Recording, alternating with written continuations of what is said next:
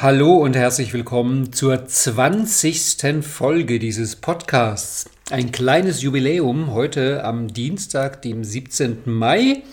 In diesem Podcast über Modeling und NLP von Ralf Stumpf Seminare aus Berlin. Von diesem Podcast gibt es jeden Dienstag eine neue Folge auf www.ralfstumpf.de slash podcast und auf den üblichen Podcast-Plattformen. Und in jedem Monat am zweiten Dienstag erscheint die Folge auch im Podcast-Kanal von Landsiedel NLP Training. Heute spreche ich wieder mit meiner geschätzten Kollegin Dagmar Ling und wir beginnen eine Reihe über NLP-Formate, die wir jetzt vermutlich über mehrere Jahre hinziehen, denn wir wollen einmal im Monat eine Folge davon machen. Und es gibt viele NLP-Formate. Heute geht es um den Swish. Wir spielen den Swish in allen Sinneskanälen, auf allen logischen Ebenen, in allen Zeitformen durch. Sehr viele Variationen, sehr viele Geschichten, sehr viele Anwendungsmöglichkeiten. Zwischendurch gibt es auch mal eine Stelle, wo wir unterbrochen werden, die Aufnahme kurz stoppt und wir hinterher etwas brauchen, um den Faden wiederzufinden. Bleib dran, danach wird es wieder gut. Und jetzt wünsche ich dir viel Spaß bei diesem Podcast über den Swish.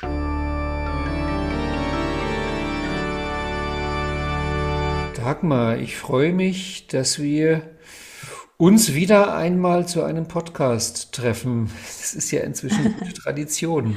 Ja, hi Ralf. Und wir starten heute mit einer aufsehenerregenden Reihe, die wir wahrscheinlich de facto auf mehrere Jahre anlegen werden. Aber ich meine, warum nicht auch mal ein Alterswerk vornehmen? Denn wir wollen, wir hatten jetzt überlegt, ungefähr einmal im Monat einen Podcast machen, wo wir uns ein klassisches NLP-Thema nehmen, aus mhm. dem praktischen Master, Trainer, Coach, und das gemeinsam besprechen. Und da fiel in zufälliger alphabetischer Reihenfolge unsere Wahl für das erste auf den Swish. Genau. Was ein bisschen auch daran liegt, dass wir jetzt diese Woche Swish-Woche haben bei Ralf Stumpf Seminare, weil heute gibt es den Podcast mit dir zu dem Thema und am Donnerstag machst du im Studio Jablonski ein Webinar zum Thema Swish. Ja, genau, Swish im Alltag. Wie kam es denn dazu?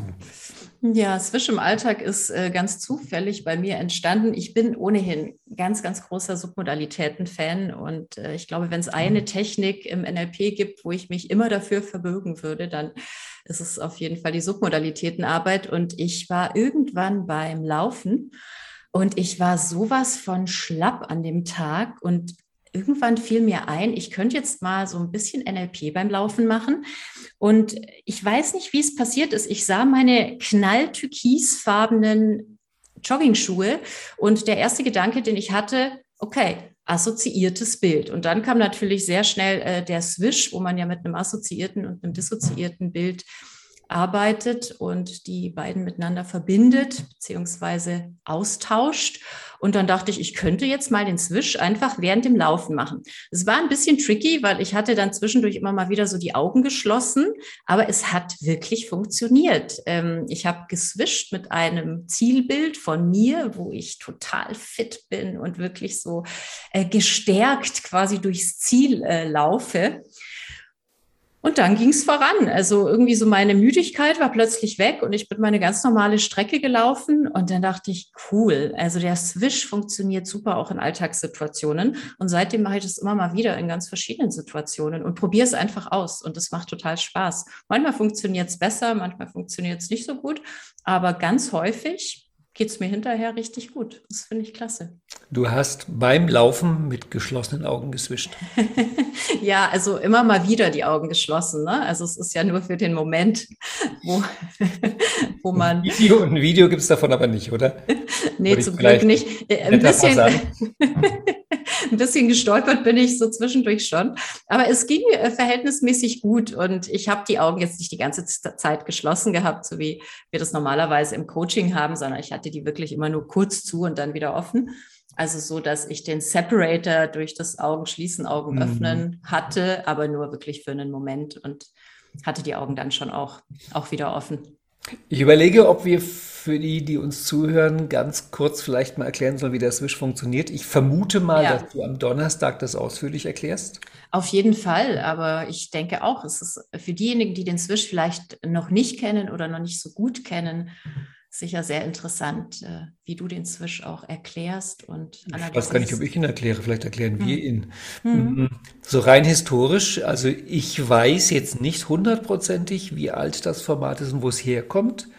Bei Submodalitätenformaten geht mein Verdacht immer auf die zweite Hälfte der 70er Jahre Ja, und geht eher Richtung Bandler als zwischen Bandler und Grinder. Ich denke auch, dass es von Bandler ist, weil auch in der Veränderung des subjektiven Erlebens beschreibt er den Swish ja schon. Und da er für mich auch der Submodalitäten-Experte ist, denke ich auch, dass es auf Bandler zurückgeht. Mhm. Mhm. Kurz gesagt würde ich das Format so erklären, man macht sich in der Version, wie wir sie machen, ein assoziiertes Bild von dem Verhalten, was man ändern möchte. Mhm. Und dann im Standard-Swish klein in der Ecke des Bildes ein dissoziiertes Bild von dem Verhalten, was man haben möchte. Und dann macht man so schnell, wie es dauert, Swish zu sagen, das kleine Bild in der Ecke groß, das ist das große Bild überdeckt. Mhm. Und das Ganze macht man immer wieder nacheinander, nacheinander, nacheinander. Also Tony Robbins meinte mehrere hundert Male. Mhm. Und dann passiert, du kennst ja bei mir das Format in einem Satz, dann passiert das, was Bandler in einem Satz so ausdrückt. Man erklärt dem Gehirn nicht hierhin, dahin. Ja, Das heißt, in genau. dem Augenblick wurde dann, klassisches Beispiel, Rauchen. In dem Augenblick, wo du dann innerlich zur Zigarette greifen möchtest, kommt halt innerlich dieses Swish und du siehst ein anderes Bild. Mhm, genau. Warum ist halt der, der Klassiker auch, aber das werden wir auch durchsprechen, dass man Swish halt als Format von Ebene 3 auf Ebene 2 macht. Das heißt, dass man Verhalten damit ändert. Mhm. Ich würde gerne an zwei Punkten einhaken. Und zwar einmal, ähm, ich mache den Swish tatsächlich ein bisschen anders und ich habe es bei Bendler auch nochmal nachgelesen. Er macht es auch so, dass er das Zielbild nicht nur das reine Verhalten zeigt, sondern tatsächlich auch äußerlich sichtbar diese Qualitäten, die ich als Person habe, wenn ich dieses neue Verhalten bereits etabliert habe und integriert habe. Und ähm, das macht einen ganz spannenden Unterschied, weil ich dann nicht mehr nur auf Verhaltensebene bin, sondern weil ich tatsächlich auch so ein bisschen Ebene 5 mit reinbringe. Also was bin ich für eine Person, wenn ich dann tatsächlich dieses neue Verhalten zeige? Und ich glaube, so ist das Format auch angelegt, weil ähm, es ist eine Feed-Forward-Intervention, wo es ja darum geht, dass ich meinen Verstand in diese Richtung dränge, in die Mhm. Richtung des Angenehmen. Und äh, indem ich dieses positive Bild von mir mache, äh, dränge ich meinen Verstand eben in Zukunft zu dem Verhalten, das dann eben gezeigt wird. Und das ist schon sehr spannend, also schon allein, wie das Format angelegt ist. Ich finde, diese Formulierung ist, wenn man sie auf den logischen Ebenen sich anhört, ich dränge meinen Verstand Mhm. in eine bestimmte Richtung. Das ist eine spannende Formulierung. Ja. Das- Ich habe das irgendwo gelesen. Ich finde es auch spannend und trotzdem passt so gut, ähm, weil genau so passiert es ja auch. Und ähm, am Anfang habe ich manchmal so Teilnehmer, die so sagen, ich bin echt so gespannt, was da passiert, bis hin zu, oh, ich weiß nicht, ob ich das wirklich machen möchte. Ähm, hinterher sind alle begeistert, weil es wirklich ganz toll funktioniert und häufig natürlich gerade bei Süßigkeiten-Themen oder ähnlichem. Aber ich finde es gerade lustig. Wir hatten ja diesen einen Podcast, wo es um das Thema Auftragsklärung, Themenklärung, Anliegenklärung ging. Mhm. Ich habe das Gefühl, ich dränge meinen Verstand. Das könnte schon so eine Handlungstyp-Formulierung sein. Ich würde wahrscheinlich sowas sagen wie, ich lade meinen Verstand ein. Ah, okay, ja, Aber ja. du, du drängst den dann, ne? Ich dränge den dann tatsächlich, weil ähm, ich glaube, dass man es tatsächlich auch technisch so macht, weil ich, ich gebe mir ja gar keine andere Möglichkeit, indem ich das, dieses kleine Bild, das Zielbild groß mache, gebe ich meinem Verstand gar keine Möglichkeit, bei meinem alten assoziierten Problembild zu bleiben. Das finde ich witzig. Da ist meine Erfahrung wirklich genau das Gegenteil. Also gerade bei den vielen Rauchern, mit denen ich geswischt habe im Training. Also ich selbst habe ja nie wirklich geraucht. Mhm. Und aber den Swish halt oft mit Rauchern gemacht und mit einer ziemlich hohen Erfolgsquote. Ah, okay. Und da war es ganz oft so, dass die dann hinterher in der Pause draußen standen im Seminar mit den anderen und zur Zigarette gegriffen haben und die dann so komisch angeguckt haben, dreimal gedreht haben und sie wieder in die Packung zurückgeschoben haben. Das heißt, für mich war gerade das Erstaunliche, und so habe ich das auch gelernt, dass der Swish an der Stelle, wo ein Automatismus abläuft, dir die freie Wahl erlaubt. Sodass das alte Verhalten im Grunde ist es noch verfügbar. Nur sobald du halt mit hellem, mit klarem Verstand drüber, Verstand drüber nachdenkst, sagst du, um Gottes Willen, warum soll ich den Quatsch machen? Mhm. Aber es ist definitiv nicht so, dass ein Zwang durch einen anderen Zwang ersetzt wird. Mm, nee, und ich glaube, äh, jetzt wo wir drüber reden, merke ich auch gerade den Unterschied, was ich mittlerweile immer einbaue in ähm, das Zielbild und auch in das Zielverhalten, ist die freie Wahl zwischen, mhm. ich möchte dieses neue Verhalten ähm, einsetzen oder nicht. Ich habe äh, einmal die Erfahrung gemacht, hm, da hatte ich eine Klientin und die wollte ihre Süßigkeiten-Sucht. Sie meinte, sie ist jeden Tag Süßigkeiten und wenn da was steht, dann kann sie nicht anders als zuzugreifen, komplett loswerden. Und ich hatte ihr angeboten, lass es uns doch so machen, wenn da Süßigkeiten stehen, du kannst frei wählen, ob du jetzt ein Stück nehmen möchtest oder nicht. Und da meinte sie, nein, wenn da Süßigkeiten sind, sie möchte keine Süßigkeiten mehr essen. Und das war dann so, wir haben das gemacht, hat auch funktioniert und am nächsten Tag kam sie ganz entrüstet und meinte, ich habe überhaupt keine Lust mehr auf Süßigkeiten. Hier stehen tolle Kekse und ich kann die nicht mehr essen okay, ich habe es dir vorher gesagt. Hat sich über die Wochen dann wieder ein bisschen entspannt. Mhm. Daraus habe ich aber für mich gelernt, das war einer meiner ersten Swishs, ähm, dass ich das tatsächlich gerade bei solchen Themen wie Süßigkeiten, Rauchen mache ich tatsächlich nicht so oft, immer einbaue, dieses, wir machen es nicht ganz weg, sondern du wirst mhm. in Zukunft frei darüber entscheiden, möchte ich das jetzt wirklich essen oder muss ich es essen im Sinne von Zwang? Und letztendlich, glaube ich, kommt es dann fast wieder aufs Gleiche raus, ähm, wie du es formulierst und wie ich es ähm, mhm. einfach mit einbaue. Ich finde, dahinter ist eine spannende Frage, die habe ich in meiner eigenen NLP-Ausbildung kennengelernt, mhm. nämlich die Frage, wäre es erstrebenswert, zwanghaft glücklich zu sein? Also angenommen, wir könnten das, dass wir einen wirklich einen, wie einen Zwang, wie einen Automatismus einbauen zum Glücklichsein, zum guten Verhalten wäre es wünschenswert oder nicht? Mhm. Also als ähm, bildungsmäßig nicht Bildungsfunk-Fußnote, das ist im Grunde die Definition der Tugend im christlichen Sinne. Also eine Tugend mhm. ist wie ein Laster, etwas, was im Grunde zwanghaft automatisch passiert. Da denkt man gar nicht mehr drüber nach. Aber trotzdem mhm. ist, ist, meine Meinung und auch das, von den meisten Leuten, die ich darüber geredet habe, so ein bisschen spooky ist das schon.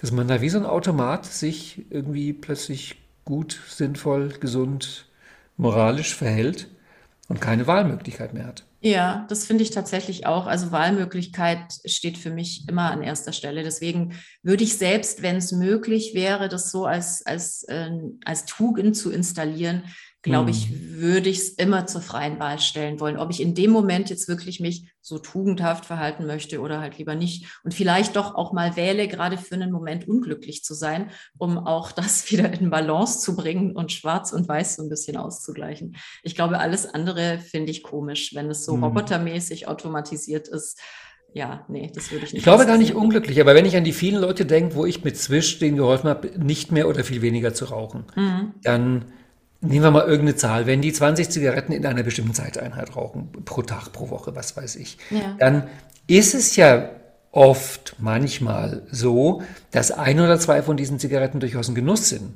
Mhm. Nur halt 18, 19 sind keine. Die sind einfach ein Zwang, die stinken, die sind ungesund. Ja. Also warum sollte ich nicht jemandem helfen, diese ein oder zwei Zigaretten, die wirklich ein Genuss sind, einfach weiter zu rauchen? Ja. Das wäre so meine Idee. Oder halt auch bei, bei Süßigkeiten. Ich meine, das sind die häufigsten Sachen, in meiner Erfahrung sind die häufigsten Zwischthemen irgendwelche Essgeschichten und Zigarettengeschichten. Mhm. Und seit ein paar Jahren mehr und mehr Social-Media-Geschichten. Genau, die Erfahrung mache ich auch. Rauchen habe ich tatsächlich relativ wenig. Ich glaube, die ja. Raucher, die bei mir in den Kursen sind und die ich in den Coachings habe, die sind, die rauchen auf höheren logischen Ebenen. Ich glaube, dass wir da mit dem Swish nicht so viel, nicht so viel ausrichten. Das ja fast wie eine Auszeichnung war. Entschuldigen ja. Sie mir, können Sie nicht helfen. Ich rauche auf oberen logischen. Ja, genau. Weil bei mir ist es eine Sucht, sagen dann manche so. Bei mir ist es eine Sucht. Da kommen wir mit Ebene 3 nicht ran. Bei mir ist es eine ja. Sucht. Ja. ja. Nee, ich wiederhole jetzt hier nicht äh, mein, mein Standardtext Rauchen auf den logischen Ebenen. Oh doch, mach das doch. Ich Nein, das das so Da gibt es so viele, da gibt so viele Podcasts und Webinare von mir, wo man das findet. Vielleicht verlinke ich es drunter, ich mhm. muss mal gucken. Ja. Ähm, klar, der Swish, so wie wir jetzt auch drüber reden, wirkt klassisch auf Ebene 2 verhalten. Mhm. Aber ich hatte jetzt gerade letztes Wochenende im Master hatte ich wieder den ähm, hochgerühmten, beliebten Glaubenssatz-Swish. Mm, mhm.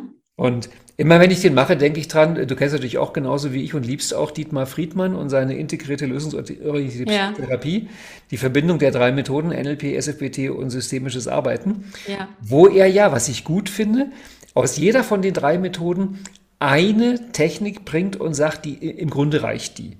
Mhm. Und ich bin immer wieder erstaunt, dass es im NLP wirklich der Glaubenssatz-Swish ist. Also das ist nach Dietmar Friedmann die, die eine einzige NLP-Technik, die du wissen musst. Und das irritiert mich jedes Mal.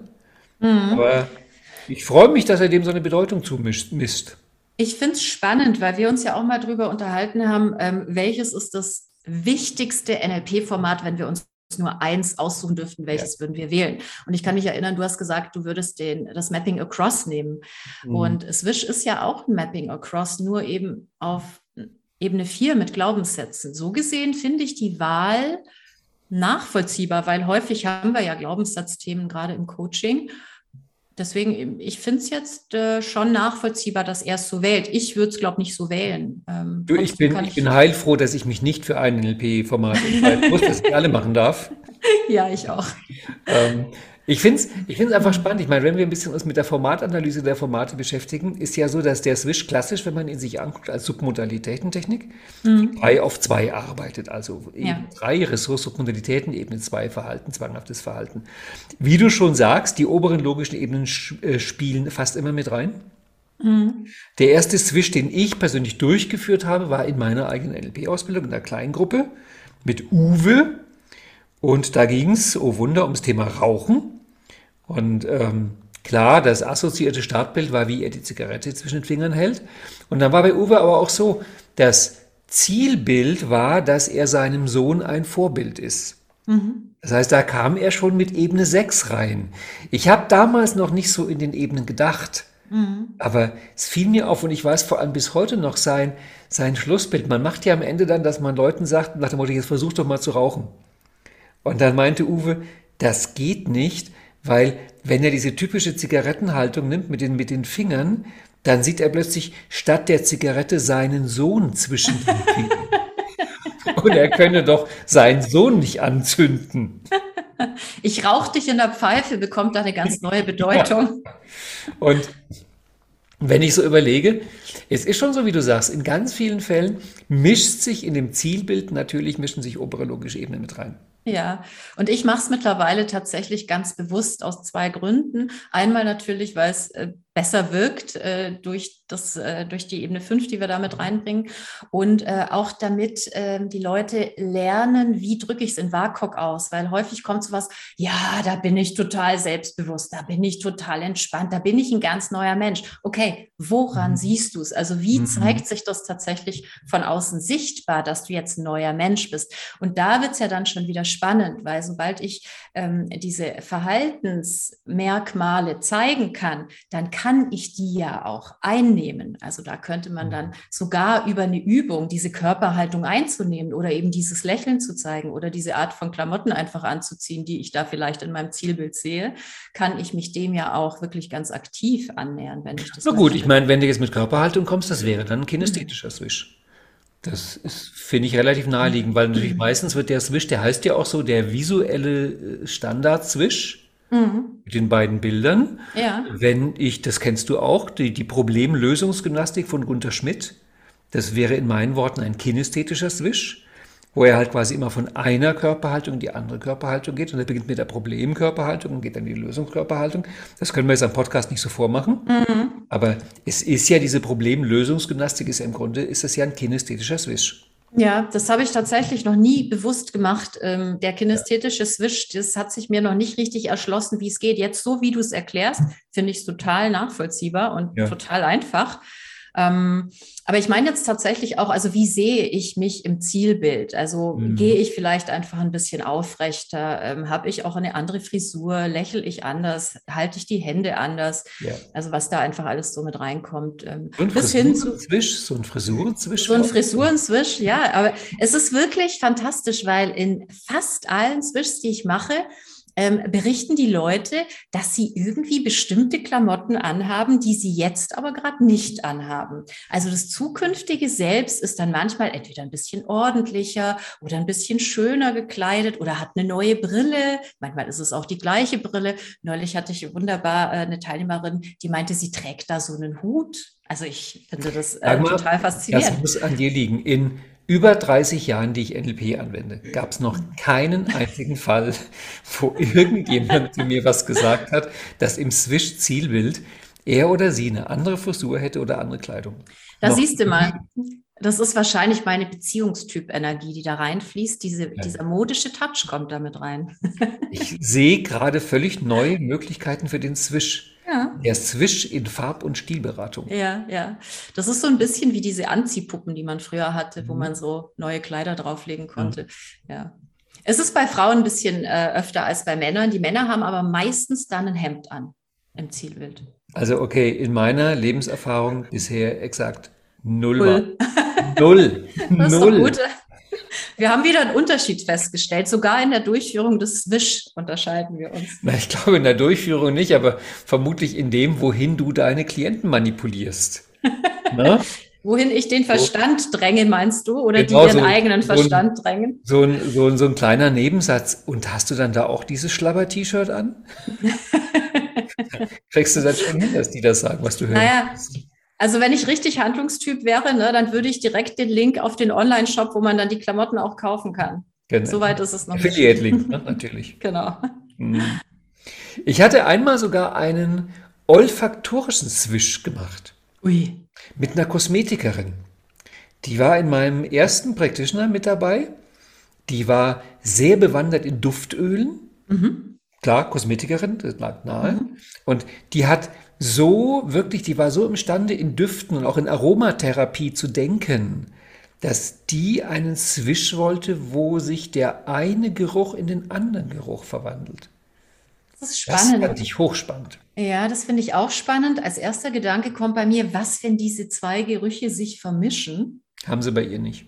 Ja, ich glaube, jemand, der da richtig gut drin ist, mhm. ähm, das kann ich mir gut vorstellen. Ich traue mich ehrlich gesagt immer nicht so was anzuleiten, weil ich ähm, mir es selber nicht vorstellen kann und mir da so ein bisschen schwer tut, das anzuleiten. Aber ich habe es bisher auch nur einmal gehabt, als jemand kinästhetisch zwischen wollte, wo ich meinte, ich mache es nicht, probiert es mal in den kleinen Gruppen. Die haben das dann mhm. irgendwie hingekriegt. Aber olfaktorisch ist ja spannend. Das war für mich eine der ersten Swish-Variationen, dass ich den eben über alle Sinnessysteme gemacht habe. Also der mhm. auditive Swish war für mich relativ simpel. Mhm. Der wird eben, also der wird auch, glaube ich, sogar bei Wendler beschrieben. Da wird eben mhm. die eine Schallquelle oder die eine Tonquelle wird leiser und die andere wird lauter. Ja. Wie okay. so ein Mischpult, da dreht man halt hoch und runter. Ja, das ist ja. relativ simpel. Wobei es da bei vielen Leuten halt das Problem ist, dass die meisten Menschen können sich zwei Bilder vorstellen, aber haben schon Schwierigkeiten, sich zwei, mhm. zwei Stimmen oder zwei Geräusche vorzustellen. Mhm. mhm. Ähm, kinästhetischer Swish Finde ich spätestens seit Gunter Schmidt sehr naheliegend. Mhm. Mit zwei Körperhaltungen. Im Grunde könnte man auch mit zwei Positionen arbeiten, dass du quasi zwei Bodenanker nimmst und du immer wieder von der einen auf die anderen gehst. Dann sieht es zwar aus wie ein Chaining Anchors, aber Gott, wir sind damit ja. irgendwie. Den olfaktorischen hatte ich einmal und ich hatte noch nie einen gustatorischen. Mhm. Das wäre das, dann noch die, die Erweiterung, die man machen könnte, einen geschmacklichen Swish. Es bedeutet dann aber, dass die Assoziation und die Dissoziation dann nur im visuellen äh, Swish für dich relevant ist, oder? Ich habe in dem Fall nicht darauf geachtet, aber es wäre natürlich trotzdem möglich, weil ich könnte zum Beispiel beim auditiven Swish wäre dann assoziiert, dass die Stimme aus mir kommt oder mhm. der Klang aus mir kommt und dissoziiert wäre dann, dass der Klang von außen kommt. Ja. Also quasi einmal sag ich's und ja. einmal höre ich's. Ah, okay, ja. Mhm. Und ich habe den Swish, das ist ja für mich auch Teil der Formatanalyse, natürlich auch über alle logischen Ebenen gespielt. Mhm. Und ich finde zum Beispiel auch sehr spannend, äh, einen Swish bewusst auf Ebene 5 zu machen mit Selbstbildern. Ja, ähm, du hattest ja im, im, Vorgespräch auch gesagt, du würdest sowieso eine Formatanalyse machen. Das finde ich ziemlich spannend, gerade was du jetzt sagst, den Swish mit Selbstbildern. Naja, wir sind ja im Grunde schon mittendrin mhm. in der Formatanalyse. Und ich habe zwar gesagt, ich will sie machen, aber ich habe nie gesagt, ich will sie ordentlich und verständlich machen. Ich dachte, du löst es jetzt vielleicht noch mal so ein bisschen auf für unsere Zuhörer. Nein, nein, nein, nein, nein. Guck mal, du bist immer noch so viel Handlungstyp, dass ähm, du die Ordnung reinbringst in den mhm. Text. Mhm. Das war jetzt meine Aufforderung zur Ordnung. Genau. Ähm, na, wenn wir die Formatanalyse machen, ist es klar, es beginnt mit dem Punkt A und mit dem Punkt B auf derselben logischen Ebene. Mhm. Das wäre beim klassischen Swish definitiv Ebene 2. Also ja. ich glaube, so ist der, wie den die meisten kennen, als Format, um ein zwanghaftes Verhalten zu ändern. Und dann wäre halt klassisch auch die Ressource Ebene 3 Submodalitäten. Und nachdem, das hast du ganz am Anfang ja auch gesagt, die unteren logischen Ebenen, die ja keine Bedeutung haben, ist es ja im Grunde nicht wirklich durchführbar mit einem echten Menschen, weil natürlich jeder, der ins Coaching kommt mit irgendeinem Thema, gibt dem natürlich eine Bedeutung, sonst wäre er ja nicht im Coaching. Also wenn einer kommt mit dem Thema Rauchen und er gibt dem Rauchen nicht die Bedeutung, dass es irgendwie ein doofes Verhalten ist, dann hätten wir ja keinen Zwisch. Hm. Und darum ist es auch irgendwie naheliegend, dass sich obere logische Ebenen immer mit einmischen in das Ganze natürlich. Ja, genau bis hin zu Selbstbild, Glaubenssätzen, Zugehörigkeit, mhm. sowas in der Richtung. Aber für mich gibt es schon einen großen Unterschied, ob ich jetzt die Verhaltensebene anziele mit dem Swish, weil dann ist ja meine Regel, du kannst gar nicht oft genug swischen. Mhm. Also ich war tief beeindruckt, das ist für mich eine der, der wichtigen Swish-Referenzerfahrungen, wie ich bei Tony Robbins war, in dem Seminar Unleash the Power Within, also UPW. Und er hat erzählt, wie er sich seine Kuchensucht weggeswischt hat. Mhm. Und dann meinte er, und dann hat er 500 Mal geswischt. ich saß da und war bereits vom Zuhören erschöpft. Ich dachte, 500 Mal. Und dann habe ich mich hinterher erinnert, naja, ich hatte eigentlich mal gelernt in meiner Ausbildung, den Swish macht man so, dass man am Ende dreimal in fünf Sekunden das Ganze macht. Mhm. Na, Geolek, wenn ich ein Tempo habe, dreimal in fünf Sekunden. Und dann kam raus, das war eine Sache von ein paar Minuten. Ja. Und dann dachte ich mir, wenn Tony Robbins jetzt gesagt hätte, statt 500 Mal, er hätte fünf Minuten geswischt, hätte ich es gar nicht so beeindruckend gefunden. Mhm. Und ich habe ja auch dann bei Gunther Schmidt nochmal für mich sehr geguckt. Ich meine, Gunther Schmidt wie gesagt, wir lieben ihn beide und verehren ihn für seine Arbeit. Und ähm, er hat ja so eine lustige Art, sich vom NLP abzugrenzen und das NLP ja. zu lieben, auch mit seiner Freundschaft zu Robert Dills. genau. Und es gab eine Stelle, wo Gunther Schmidt meinte, ja, die NLPler machen ja auch zu 80 Prozent nur das, was er macht. Mhm. Wo ich mir dachte, Gunther, jetzt habe ich dich. Weil damit sagst du, dass du zu 80 Prozent auch das machst, was die NLPler machen. Schnittmenge ist Schnittmenge. So ist es. Und drum war ich halt super neugierig, wo sind denn die Unterschiede? Was sind denn die 10, 20 Prozent, die er anders macht? Und gerade bei den Submodalitätenformaten fiel mir auf, er nimmt sich sehr viel mehr Zeit. Und zwar dramatisch mehr Zeit. Also er hat ein Mapping Across vorgemacht, ohne es so zu nennen. Und da meinte er, wenn er das in Therapie macht, ein bis eineinhalb Stunden. Oh wow. Mhm. Und da dachte ich genau wie du, oh wow. Weil ein Mapping Across, wo ich mir Zeit lasse, war für mich bis dahin 10 bis 15 Minuten. Und ah. ich habe dann daraufhin ähm, am darauffolgenden Practitioner-Wochenende, nachdem ich bei Gunter Schmidt war, mit einer Teilnehmerin ein Mapping Across gemacht mit Stimmschwierigkeiten, die war heiser und zwar so, dass sie wirklich nicht mehr sprechen konnte. Mhm. Und ich habe es geschafft, mit, mit wirklich titanischer Anstrengung mhm. das Mapping Across auf eine halbe Stunde auszudehnen. Ja, so, so die Zeit kenne ich auch. Also kam am nächsten Tag wieder und hatte eine völlig freie Stimme. Ja, ja. Das heißt, ich habe gemerkt, dass gerade bei diesen Formaten, die mit Submodalitäten auf unteren logischen Ebenen arbeiten, ist Zeit ein wirklich entscheidender Faktor. Mhm. Also zu sagen, setz dich doch mal hin und swisch zehn Minuten. Mhm. Wie lange hat denn dein, dein Jogging-Swish ungefähr gedauert? Ja, hat nicht lange gedauert. Also ich würde mal sagen, vielleicht zwei Minuten. Genau. Wenn überhaupt. So kenne ich die auch. Wenn ich swische, ist eine Sache von zwei, drei Minuten. Und dann komme ich halt auch, wie du sagst, auf eine ordentliche Erfolgsquote, vielleicht 50-50 mhm. und bin damit zufrieden, weil ich meine, hallo, für zwei bis drei Minuten Aufwand, genau. 50% Erfolgsquote, jubel ich doch, bin ich der Held. Ja. Aber sich dann zu überlegen, dass einer wie Gunter Schmidt das Ding vielleicht eine halbe Stunde macht, mhm und dann vielleicht bei 80, 90 Prozent Erfolgsquote landet. Also das ja. finde ich bei Submodalitätenformaten einen, einen ganz wichtigen Stellknopf, den wir im NLP, glaube ich, zu wenig beachten. Wie oft mache ich das? Und ich habe ja von mhm. Klaus Marwitz die Regel übernommen, Veränderungen auf unteren logischen Ebenen möglichst oft wiederholen, Veränderungen auf oberen logischen Ebenen bitte nur einmal. Ja. Und von daher bei Verhaltensswishs, also bei Swish, Swish ist ein schweres Wort, wenn man es dreimal sagt. Ne? Swish, vor allem Swish. mit dem S dran, ne? die Swishs. Also bei Verhaltens, Verhaltensswishs. Sag mal das Wort Verhaltensswishs. Also Verhaltensswishs. Ja, man, ich muss es wirklich ganz bewusst aussprechen. Also bei, bei Verhaltensswishs oder bei Swishs auf der Strategieebene, warum nicht drei, vier, 500 Mal? Mhm. Also was ich ganz spinnend, äh, spinnend, ja, spannend finde. Ich muss mal ganz kurz stoppen, Augenblick zur ja. Entschuldigung. Und weiter geht's. Wir waren bei den ganz oft zwischen, ne? Ja, genau. und jetzt ist die Löcher, wo keiner von uns beiden weiß, wer hat zuletzt gesprochen. Genau. Na, du hattest gerade drüber gesprochen, wenn man äh, eben ganz oft wiederholt, 200, 300 genau. Mal bei den Verhaltensswitches. Da ist meine Beobachtung auch, wenn ich den Switch mit mir selber mache, dann ist die Anzahl höher, als wenn ich zum Beispiel in einer Demo im Seminar, mhm. also wenn ich da so mitzähle, ich weiß nicht, wie es dir geht, aber wenn ich so eine Demo-Switch mache, 10 Mal, 15 Mal, 20 Mal, ich mache es tatsächlich öfter und meistens dann auch noch mal mehrere Runden, ähm, weil häufig am Schluss, wenn ich dann frage nach dem Problemverhalten, dann kommt manchmal so ein Ja, es ist schon besser und ich swish so lange, bis bei dem Gedanken ans Problem das Zielbild erscheint. Vorher höre ich nicht auf. Ja klar, so lange zwischen. Genau, und da ist es dann schon manchmal, dass es, ich zähle da nicht mit, aber ich glaube, es sind schon 50 Mal, die wir das wischen. Und also ich habe mitgezählt extra deswegen, weil ich halt ja. durch, durch Klaus Marwitz, durch Gunter Schmidt und durch Tony Robbins, mhm.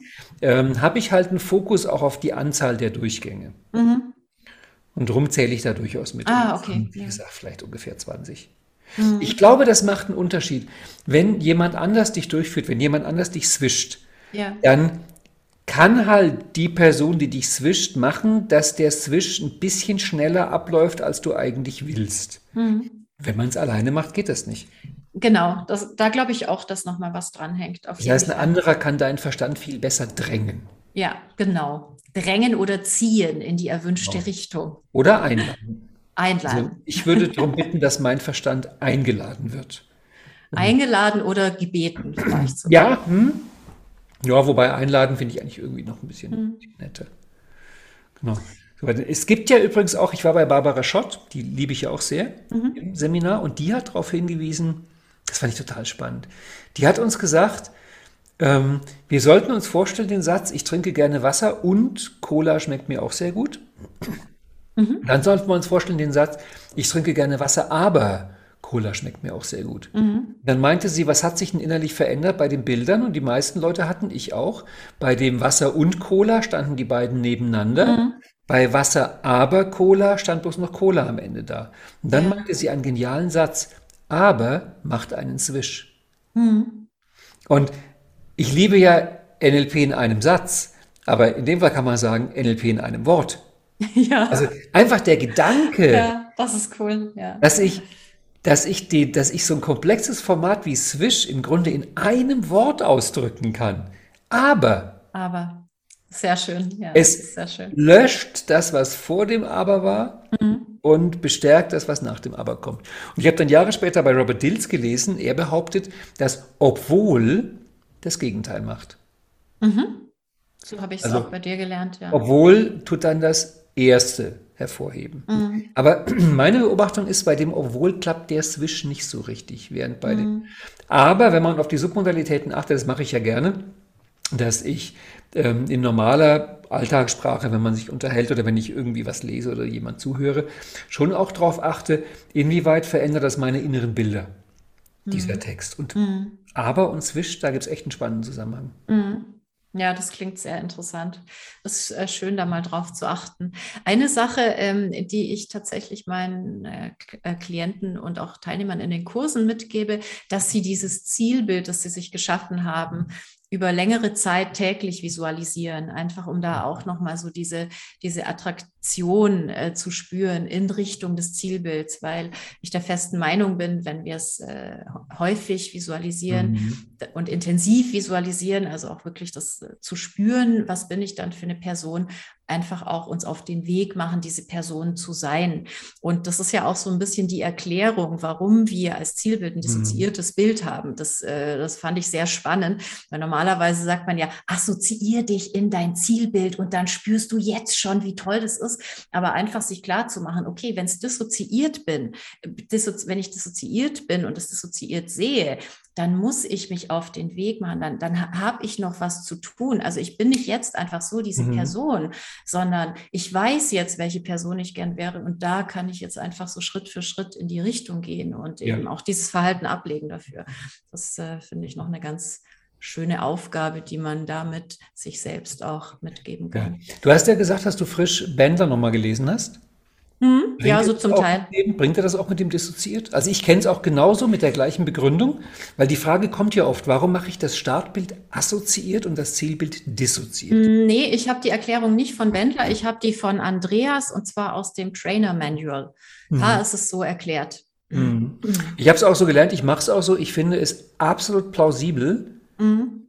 eben halt in den Worten von Bandler, ich zeige dem Gehirn, du würdest sagen dem Verstand, mhm. eine bestimmte Richtung, mhm. eine Umorientierung. Ja. Und weil ich halt eine Richtung zeige und da noch nicht bin, ist das Dissoziierte nicht wesentlich angemessener als mhm. das Assoziierte. Also für mich gibt das sehr viel Sinn. Mhm. Für mich auch. Ja, finde ich, ähm, finde ich total nachvollziehbar. Ja. Und vor allem auch diese Erklärung zu haben, also es geht nur in diese Richtung, ne? also auch das Drängen in Anführungsstrichen. das, das Ziel. Also ich finde es auch so schön, äh, die Formulierung macht dich attraktiv für dich und nicht äußerlich gemeint, sondern mhm. wirklich im Sinne von einer attrakt für dich attraktiven Person, die du ja. sein möchtest. Und dann brauchst du auch dieses Verhalten nicht mehr, weil ein automatisiertes Verhalten oder wie du jetzt gesagt hast, zwanghaftes Verhalten, das einfach wiederkehrt, wiederkehrt, wiederkehrt, obwohl wir es nicht wollen. Also es steht ja auch ein bestimmtes Selbstbild dahinter. Ne? Dieses, ja, ich möchte eigentlich gern, aber ich schaffe es halt nicht, das zu lassen. Und dann haben wir auch wieder beide Selbstbilder drin und ja, dann haben wir natürlich auch wieder die oberen logischen Ebenen mit drin und vielleicht auch ich, deswegen mh, funktioniert es. Merke schon, du wirst in die Geschichte eingehen als die Begründerung des Sturm- und Drang-NLPs. ja, genau. Das kriegst du jetzt so schnell nicht mehr weg, das mit dem, das mit dem Drängen. Das mit dem Drängen. Drängt zu meinem Ziel. Es ist tatsächlich nicht meine Formulierung, sondern die ist auch von Andreas in der deutschen Übersetzung zumindest. Mhm. Ich habe die übernommen spannend, dass du da äh, sofort drauf, äh, drauf ansprichst. Ja. Ja. Ich habe mit dem Swish noch eine ganz lustige ähm, Anekdote selbst erlebt, die dann später, weil die scheinbar Standard ist, Tony Robbins auch im Seminar erzählt hat. Ich hatte mal eine Seminargruppe, die haben mich eingeladen und das war in einer Firma, eine Vorstandsgruppe und der Vorstand wollte halt ein NLP-Training und hat mal ein Vorgespräch und dann kam es halt zur Frage, was, er so der Vorstand schon an NLP-Erfahrung hat. Und dann meinte er, ja, er hätte in der S-Bahn sitzend eben genau dieses Buch gelesen, Bandler, Veränderung des subjektiven Erlebens. Und dann mhm. kam die Stelle mit dem Swish. Mhm. Und dann hat er in der S-Bahn sitzend, das Buch lesend, so innerlich so ein bisschen geswischt mit dem Nägelkauen, weil er hat Nägel gekaut. Mhm. Und dann meinte ich, und? Und dann meinte er, ja, nix, nach zwei Wochen hätte er wieder angefangen zu kauen. Ja. Und dann meinte ich zu ihm, okay, das heißt, Sie haben zwei Wochen nicht, nicht mehr Nägel gekaut. Ja, was haben Sie denn dann gemacht nach zwei Wochen? Und dann meinte er, wieso? Dann meinte ich, na, wieso haben Sie nicht einfach nochmal geswischt? Mhm. Und dann guckte der mich an wie eine Kuckucksuhr. Mhm. Und das fand ich so erstaunlich. Ich habe ihm dann gesagt, ich hatte da wirklich so, da, da, da floss die Kreativität, wo ich zu, zu ihm meinte, wenn es eine Pille gäbe, und die Pille müssen Sie alle zwei Wochen einmal nehmen und Sie kauen nicht mehr Nägel, was wäre die Ihnen wert? Mhm. Du hast so innerlich gesehen, wie die Summen groß wurden. Ja, ja. Und dann habe ich gesagt, die Pille gibt's, die Pille heißt Swish. Genau. Ich meine, er hat, und das finde ich so erstaunlich, nebenbei in der S-Bahn sitzend beim Buchlesen ein bisschen vor sich hingeswischt und zwei Wochen lang nicht mehr Nägel gekaut. Mhm. Das ist ein sensationeller, dramatischer, absurd großer, phänomenaler, spektakulärer Erfolg. Ja. Dann zu glauben, oh, klappt nicht. Mhm. Und Tony Robbins erzählte eben genau das, das, Gleiche, dass irgendein Klient ihn irgendwann angemault hat, von wegen, Sie haben mit mir damals den Switch gemacht, mit Rauchen, und nach einem Jahr habe ich wieder angefangen. Mhm. Und Tony hat genau das Gleiche. Ja, mein Gott, warum swishst du nicht einfach nochmal? Mhm. Das ist, ich glaube, der Swish wäre so ein ganz wichtiges Stück in der NLP-Hausapotheke. Auf jeden Fall. Und halt den Leuten auch wirklich klar machen, wenn du zum Beispiel Kuchen oder Zigaretten oder mhm. Alkohol wegswischt, und das hält zwei oder drei Wochen. Mhm. Und dann kommt es wieder. Dann zwisch halt nochmal. Genau. Dann hält es nach meiner Erfahrung vielleicht schon sechs Wochen. Dann zwischst du nochmal, dann hält es ein halbes Jahr. Genau. Und ich habe die Erfahrung gemacht, langfristig, gerade auch bei Rauchen, mhm. ähm, auch bei Süßigkeiten, dass die Leute über längere Zeit, also wenn die auch diese Visualisierung ja. oder das regelmäßige Swischen machen, dass sie bewusster auf diese Mittel zugreifen können. Ja. Also trotzdem noch rauchen, aber eben bewusster rauchen, weniger rauchen. Also manche mhm. reduzieren es wirklich auf die Hälfte, wo sie dann noch sagen, das ist für mich okay. Ich möchte es gar nicht ganz loswerden. Oder auch eben, ich esse schon manchmal Schokolade, aber eben nicht mehr jeden Tag und nicht mehr so gedrängt abends. Ja, aber die Schokolade hatte ich jetzt noch nicht, sondern wirklich einfach so ab und zu, wenn ich mal Lust drauf habe und auch dann kann ich es noch ähm, entscheiden. Genau. Wir kommen natürlich auch in dieses ähm, heikle klassische NLP-Thema der Ökologie.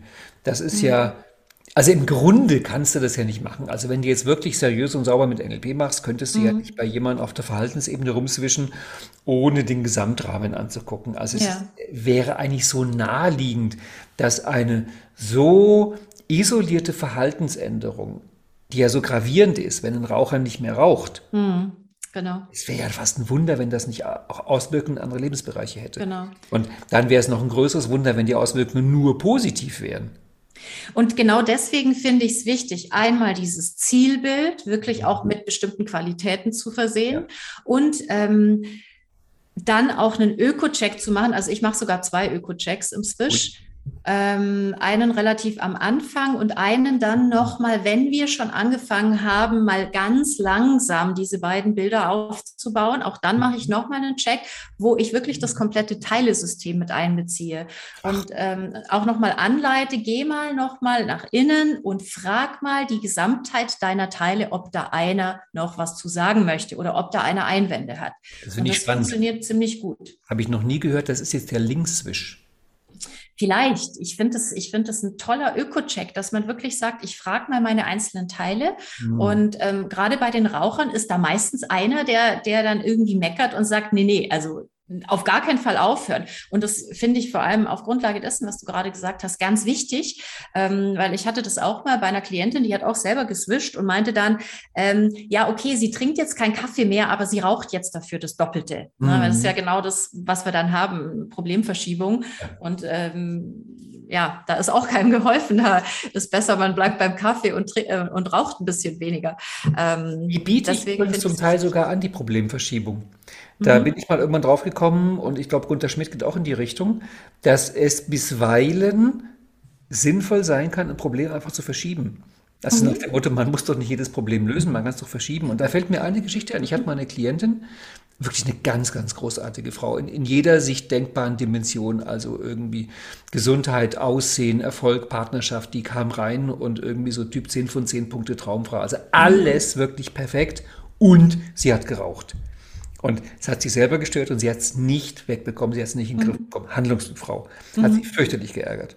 Ja. Und nachdem die wirklich so toll und nur ressourcevoll und alles perfekt und super und jede NLP-Intervention hat geklappt, war ich selbst auch ein bisschen erstaunt, warum klappt denn das nicht? Und dann hatte ich irgendwann die Inspiration und fragte sie, okay, mal angenommen, es wäre sinnvoll für dich, für deine seelische Balance, dass du irgendeinen Bereich deines Lebens einfach nicht im Griff hast. Mhm. Dass sich irgendein Bereich deiner Kontrolle entzieht. Und du dürftest völlig frei wählen, was es ist. Rauchen, trinken, Aussehen, Partnerschaft, was auch immer. Was würdest du wählen? Und sie ging nach innen, sie hat ein bisschen überlegt und dann meinte sie, okay, ich bleibe beim Rauchen. Schön. Weil da war genau das die Idee. Ich habe ihr wirklich aus ganzem Herzen angeboten, wenn dich das Rauchen echt stört, weil du sagst, es riecht komisch oder sowas, mhm. dann lass uns doch mal überlegen, wenn das eine gute Absicht erfüllt und ich glaube, sowas wie Hingabe, Loslassen, nicht kontrollieren, ist ein Element, das muss im Leben irgendwo drin sein. Mhm. Wir haben alles durchgegangen, bis hin zu spiritueller Ebene. und überleg, wo wäre der beste Platz in deinem Leben, wo du wirklich die Kontrolle abgibst. Ja. Sie hat gesagt, rauchen. Ich finde es spannend, weil von den logischen Ebenen her gehst du ja, ja, jetzt auf die vier mit den Werten und mit Glaubenssätzen. Ne? Also, dass man da wirklich auch ähm, um den Swish sauber zu machen, trotzdem auch wirklich auf die, die, die höheren logischen Ebenen nochmal ja. eingehen sollte. Dass dieses rein das Verhalten wegmachen, ähm, damit ist es halt meistens nicht getan. Und das, das ist so der erste immer. Schritt. Ne? Ja. Das machen wir ja immer nur. Ich würde, ja. ich denke jetzt wieder zurück an, an das Masterwochenende, was wir gerade hatten mit äh, Logical Levels Alignment. Mhm. Für mich ist das Bild, dass ich ähm, auf den unteren logischen Ebenen von drei auf zwei im Swish dann erfolgreich bin, wenn es auf darüberliegenden Ebenen keinen Einwand gibt. Ja, genau. Und ob der Einwand jetzt von Ebene 4 von den Teilen kommt oder von 5 mhm. von Selbstbild oder mhm. Ebene 6 Lebenspartner. Ja. Das ist mir eigentlich egal. Aber die oberen Ebenen müssen zustimmen. Die müssen genau. sagen, das finden wir auch in Ordnung, dass da unten im Verhalten sich was ändert. Mhm. Weil ich kenne genügend Beispiele, oft erlebt im Bekanntenkreis, wo der Versuch, ich rauche nicht mehr, einfach an der Partnerschaft gescheitert ist. Ja, auf jeden also Fall. Also wenn du in einer Partnerschaft bist, wo beide rauchen und einer hört plötzlich auf, das führt fast immer zu Problemen. Mhm. Weil der, der nicht mehr raucht, riecht es plötzlich, wie der andere riecht. Mhm. Und der, der weiter raucht, fühlt sich vielleicht auch mit Recht ein bisschen unter Druck gesetzt. Ne? Wieso rauchst du immer noch? Und da kommt wieder dein Rauchen auf den logischen Ebenen. Genau, was ich aber wirklich nicht sage. Ich bestehe darauf, nein, nein, wir sagen es, wir sagen es jetzt nicht. Ja. Aber da sind wir halt wieder jetzt bei dieser Ökologiegeschichte, dass wenn ich auf unteren logischen Ebenen äh, da was verändere, muss das mhm. schon passen. Genau, ja.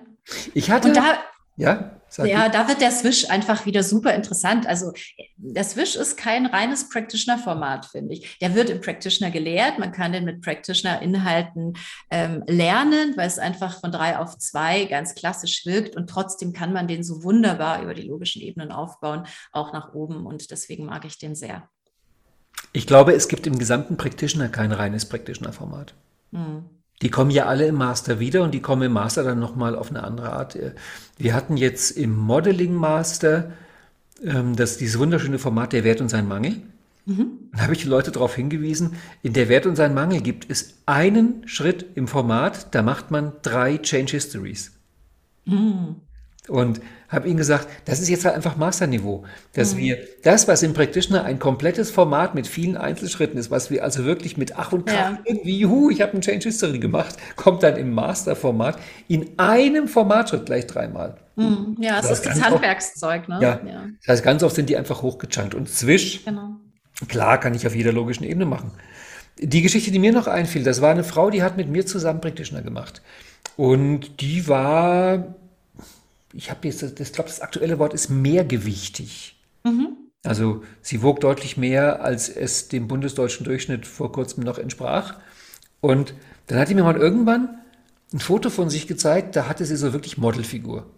Mhm. Und ich so, boah, ey, wann war denn das? Und dann hat sie mir erzählt, ja, das war halt vor vielen Jahren, wo sie, glaube ich, mit, mit, mit irgendeinem Abnehmclub und was weiß ich, jedenfalls, sie hat sich runtergehungert zu so einer Modelfigur und die sah richtig gut aus.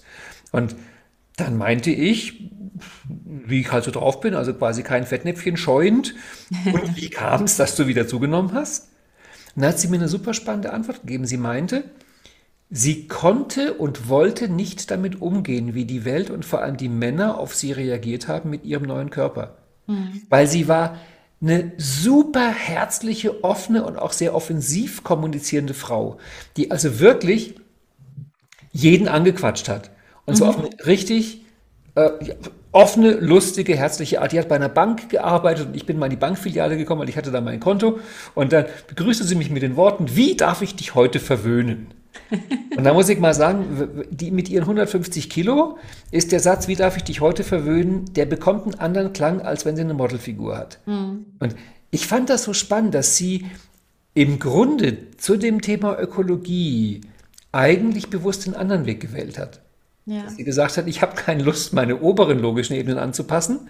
Ich möchte weiterhin so kommunizieren, gerade auch mit Männern. Ich mhm. möchte mit denen so reden. Und wenn das halt mit der Traumfigur nicht geht, ja mein Gott, dann muss halt ein bisschen mehr drauf. Also sehr schön, Ökologie, sehr schöne Geschichte. Ökologie ist wirklich ein, ein sehr, sehr vielschichtiges Thema. Ja. Mir hat meine Lehrerin gesagt, du zahlst für alles einen Preis. Und wenn du Glück hast, darfst du dir raussuchen, welchen. Ja, das ist ein sehr schöner Vergleich. Wunderbar. Ja, genau. Okay. Ähm, ja, also kurz gesagt, Swish geht in jedem Sinnessystem und geht auf jeder logischen Ebene. Ja. Ein spiritueller Swish war. Von Christ zu Buddhist. Von Christ zu Buddhist. Von Christ zu Buddhist. Von Christ zu Buddhist. Ach, wunderbar. Ich mag Formate, die so flexibel sind, wo wir genau. so tolle Sachen machen können. Ich glaube, zur Formatanalyse fehlt nur noch ein einziger Punkt, weil ich will die ja doch irgendwie ganz ordentlich mhm. durchbringen, ne? dass ja. ich eine Handlungstypseite zeige. Mhm. Ähm, das, was bei diesen Submodalitätenformaten oft zu einer großen Verwirrung führt bei den Leuten, also gerade bei sowas wie Glaubenssatz-Swish, mhm. ist dann halt die Frage, wie kann das sein? Glaubenssätze sind Ebene 4. Der Swish ist ein Submodalitätenformat von Ebene 3. Mhm. Wieso kann ich mit Submodalitäten von Ebene 3 den Glaubenssatz auf Ebene 4 ändern? Ja. Großes Fragezeichen. Genau. Und an der Stelle erkläre ich ja immer den Unterschied zwischen Durchführungsebene und Abbildungsebene. Mhm. Das heißt, wir haben in dem Fall, also bei so einem Glaubenssatz-Swish haben wir ja drei Ebenen, die sich mischen. Ich habe die Ebene, auf die der Swish wirkt, das ist Ebene 4 Glaubenssätze. Ich habe die Ebene von der der Swish wirkt, das ist Ebene 5 Selbstbild. Ja. Und ich muss ja jedes Format, was auf oberen logischen Ebenen arbeitet, irgendwie im WAKOK abbilden. Und die Abbildung kann ich halt machen auf Ebene 1, auf Ebene 2 oder auf Ebene 3. Mhm. Und im klassischen Swish bilde ich immer auf Ebene 3 ab. Aber ja. ich kann da oben auf Ebene 3 in Submodalitäten kann ich die 4, die 5, die 6 und die 7 abbilden. Mhm. Aber kein Problem. Mhm. Wäre auch die spannende Frage, wie kann ich einen Swish statt auf Ebene 3 in Submodalitäten auf Ebene 2 im Verhalten machen? Da würde ich sagen, Gunter Schmidt, Problemlösungsgymnastik. Ja. Das ist einfach ein Swish, den ich auf Ebene 2 mache. Und ein Swish auf Ebene 1, das wäre dann so eine Art Hütchenspieler. Mhm.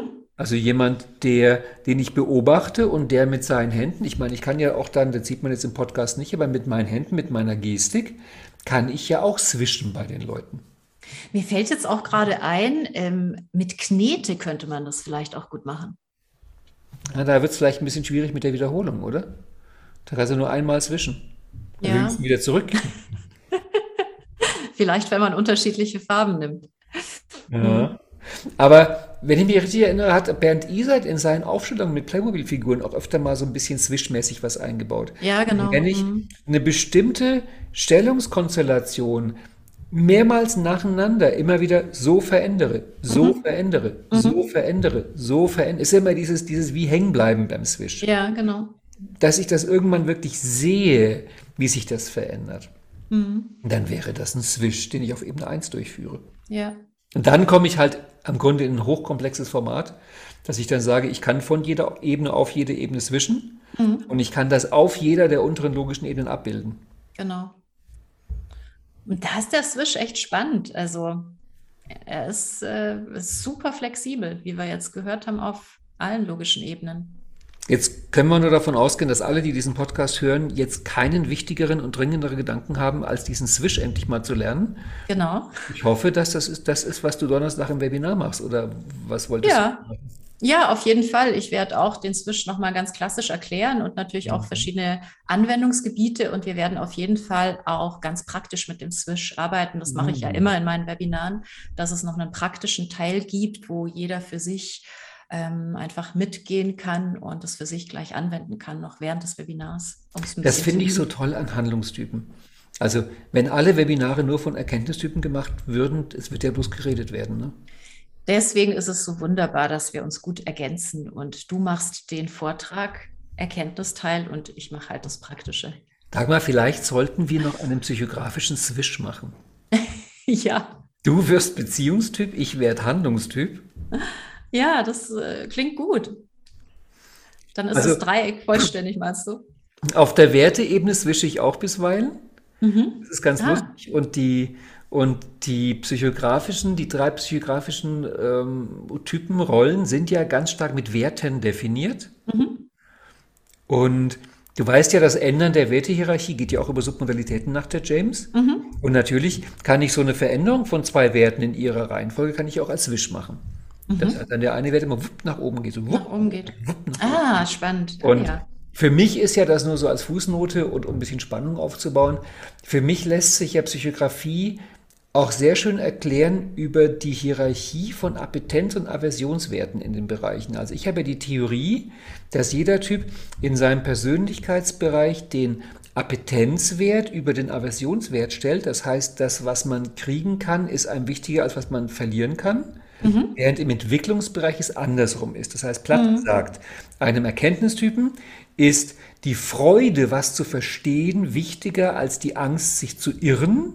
Mhm. Aber die Angst zu scheitern steht über der Freude am Erfolg. Ah. Und darum ist ja für mich psychografisches Modeling auch so, dass ich quasi von dem Typen, der ich werden möchte, mhm. also nach dem Motto, ich lasse mir vom Handlungstypen beibringen, mhm. wie machst denn du das, dass dich die Angst vorm Scheitern nicht davon abhält, ein Risiko einzugehen? Mhm. Das wäre ja diese, diese mhm. Frage der Wertehierarchie. Mhm. Und das zu ändern, kann ich wiederum über einen Switch machen. Ah, das klingt sehr spannend. Kann ich einfach umdrehen, dass ich sage, mir ist ab jetzt der Erfolg wichtiger, also Erfolg zu bekommen, ja. ist mir wichtiger ja. als Angst vorm Scheitern. Angst vorm Scheitern. Genau. Mhm. Und im Beziehungsbereich wäre das halt, Leute verstehen, Beziehungen aufbauen, ist mir dann wichtiger, als die Angst in Fettnäpfchen das, zu treten. Mm, mm. Ja, ist für mich als Handlungstyp sehr nachvollziehbar. Jo. Äh, ist mir halt mal irgendwann aufgefallen, kennst du bestimmt auch, wenn dann andere kommen und mich in meinem Persönlichkeitsbereich fragen, also der Klassiker halt, äh, Ralf, ich habe demnächst ein Seminar und ich habe so Angst, die fragen mich was, was ich nicht weiß. Ja. Oder meine Antwort ist, dann sag doch einfach, weiß ich nicht. Mhm. Und ich wirklich ungefähr ein Jahr gebraucht habe, um zu, um zu verstehen, dass es für Leute schwierig ist, zuzugeben, das weiß ich nicht. Mhm. Und mich halt dann selbst erforscht habe, warum ist mir das eigentlich nicht so ein Ding, dass ich irgendwas nicht weiß? Ja. Und dann ist mir aufgefallen, ja, das ist für mich kein Problem. Aber wie viele Dinge, wie viele Risiken gehe ich nicht ein oder bin ich nicht eingegangen aus Angst, ich könnte scheitern? Wo ein mhm. Handlungstyp sagt, ja Gott, hinfallen, aufstehen, Krone richten, weitergehen. Genau. und da kamen halt, da kam halt diese Idee mit den Werten und da kann man auch wiederum zwischen. Im Grunde kann man alles zwischen. Der Swish ist also wirklich ein hochflexibles Format auf allen logischen Ebenen. Wir können alles damit bearbeiten. Ja. Cool. Ja, das, ich überlege gerade, schade, dass mein Konzept fürs Erlebniswochenende schon so gut wie fertig mm. ist. Hätte ich da noch vielleicht einen Spiral Dynamics Swish eingebaut. Ui. Da geht es ein bisschen darum, von grün nach gelb zu kommen. Mhm. Vielleicht kann man das auch swischen, dann könnten mhm. wir das Wochenende inhaltlich auf drei Minuten verkürzen und den Rest Party feiern. Das klingt auch gut. gut. ich bin mir sicher, du hast ein tolles Konzept fürs ja. Erlebniswochenende. Okay. Cool. Dann, ach, wie schön, wir hatten eine knappe Stunde. Unsere Traumzeit ja. wieder eingehalten. Ja. Mhm. Jetzt ist noch die Frage, was machen wir in einem Monat, wenn wir unsere mehrjährige Reihe der NLP-Formate fortsetzen? Vielleicht gibt es ja auch Wünsche, worum wir uns kümmern sollen. Das finde ich gut, dass wir einfach unsere Zuhörer mal fragen, in welcher ja. Reihenfolge wir unsere Reihe dann auch tatsächlich. Genau, wobei du genau weißt, wenn wir fünf Zuhörer fragen, bekommen wir sieben Reihenfolgen und ja. machen am Ende doch, was wir wollen. Dann, dann nehmen wir die, die uns am besten gefällt. Ja. Es war mir ein großes Vergnügen. Ich Danke, Ralf. Dein Webinar am Donnerstag. Ja, ich mich und auch. Bis zum nächsten Mal. Tschüss. Bis dahin. Tschüss.